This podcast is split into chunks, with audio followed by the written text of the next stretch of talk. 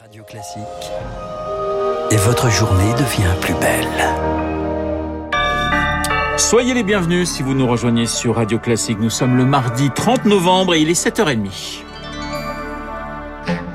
La matinale de Radio Classique avec Renaud Blanc. À 7h30, le journal nous est présenté par Charles Bonner. Bonjour Charles. Bonjour Renaud, bonjour à tous. À la une ce matin, l'hommage de la nation à Joséphine Baker. Elle est la première femme noire au Panthéon des grands hommes. Cérémonie à 17h30, présidée par Emmanuel Macron.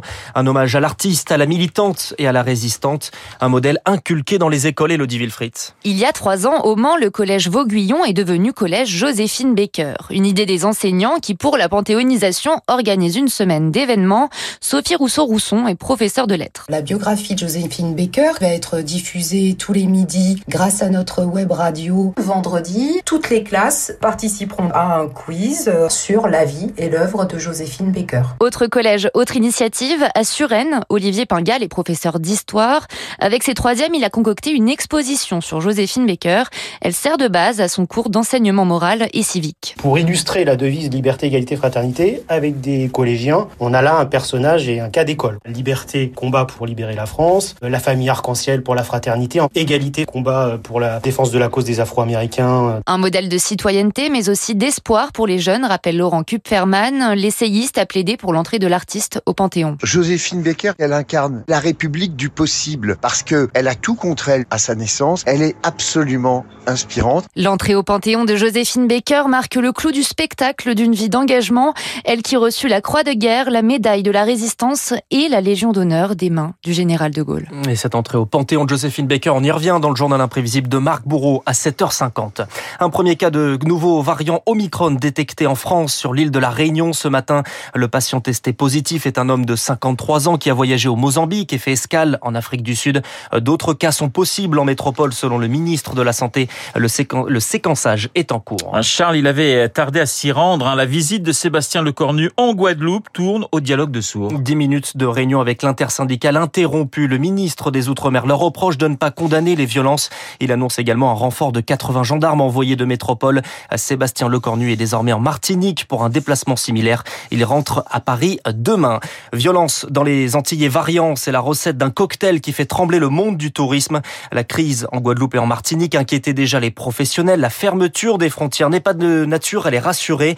Des professionnels qui font face à des touristes qui, à quelques semaines de Noël, hésitent entre attendre et annuler, Émilie Vallès. Entre les barrages et le couvre-feu aux Antilles, Gilbert Cisneros, président du tour opérateur Exotisme, a préféré annuler les voyages de ses clients pour la semaine à venir en Guadeloupe et Martinique. Les gens reportent sur d'autres destinations. Ils partent soit sur l'océan Indien, soit sur les Caraïbes internationales, République dominicaine, ou ils reportent dans le temps. Voilà. Ça n'est pas neutre puisqu'on demande aux clients de suspendre ou de reporter. Ça demande du travail de faire et ça demande du travail de défaire. Mais ce qu'on constate actuellement, c'est que l'envie de voyager est supérieure à ces changements, à ces problèmes. Mais l'arrivée du variant Omicron pourrait changer la donne. Pour les professionnels du tourisme, c'est clairement l'ascenseur émotionnel, avec une hantise que d'autres destinations ferment au-delà du Maroc et du Japon.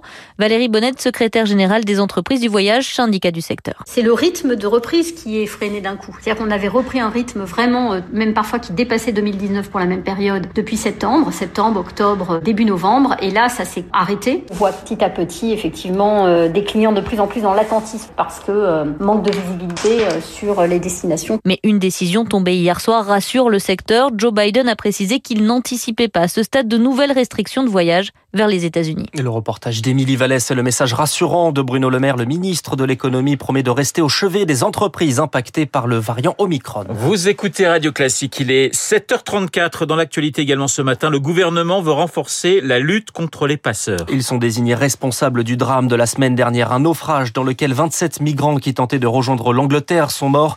Hier se tenait un conseil de défense et plusieurs mesures prises par Emmanuel Macron. La ligne désormais défendue par l'exécutif, lutter contre les passeurs comme on lutte contre la drogue, Augustin Lefebvre. Oui, comme pour la lutte contre la drogue, l'accent va être mis sur la répression. Principale mesure présentée hier par le ministre de l'Intérieur, Gérald Darmanin, L'OCRIEST, l'Office antipasseur, va être transformé sur le modèle de l'OFAST, l'Office anti-stupéfiant. Ses effectifs vont être doublés. Il accueillera des agents de plusieurs ministères concernés par le dossier et sept antennes régionales vont être créées. La première dans la région de Calais, puis près des frontières italiennes et espagnoles. L'arsenal pénal va également être renforcé. La France sait qu'elle ne va pas régler ce problème seule, alors que Paris rejette les propositions formulées ces derniers jours par Londres. Le Premier ministre Jean Castex doit envoyer aujourd'hui un courrier à son homologue britannique Boris Johnson pour lui proposer un accord. Objectif, parvenir à une solution européenne. Pas question de remettre en cause les accords du Touquet qui placent la frontière britannique côté français. Il ne concerne que l'immigration légale. Les explications d'Augustin Lefebvre. L'immigration, c'est son thème central. Éric Zemmour enlève sa veste d'écrivain pour endosser celle de candidat. La fin d'un non-suspense. Il se déclare aujourd'hui. Une vidéo publiée vers midi. Ce soir, il est l'invité du journal de 20h de TF1. Une officialisation pour se relancer après un trou d'air dans les sondages et un déplacement raté à Marseille conclu par un doigt d'honneur à une passante. Premier rendez-vous de campagne dimanche. Meeting au Zénith de Paris. Éric Zemmour se, déclare donc à la veille de l'ouverture du vote à droite pour la primaire des Républicains. Les cinq candidats débattent pour la dernière fois ce soir sur France 2. Une élection sans sondage et longtemps dans l'ombre d'Éric Zemmour et de ses thèmes, islam, immigration, insécurité. Les résultats du premier tour seront connus jeudi à 14h, ceux du deuxième tour samedi après-midi.